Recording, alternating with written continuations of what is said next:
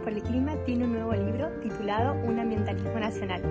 En ese libro van a poder encontrar una breve introducción del movimiento de jóvenes por el clima en Argentina, así también como diferentes capítulos que tratan de ambientalismo y desarrollo, ambientalismo con una agenda popular y latinoamericana,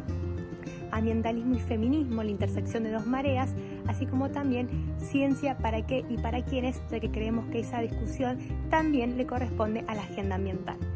Que los invitamos a leer este nuevo libro, que sea una herramienta para profundizar el debate y la construcción de un ambientalismo para todos, tanto en Argentina como en Latinoamérica.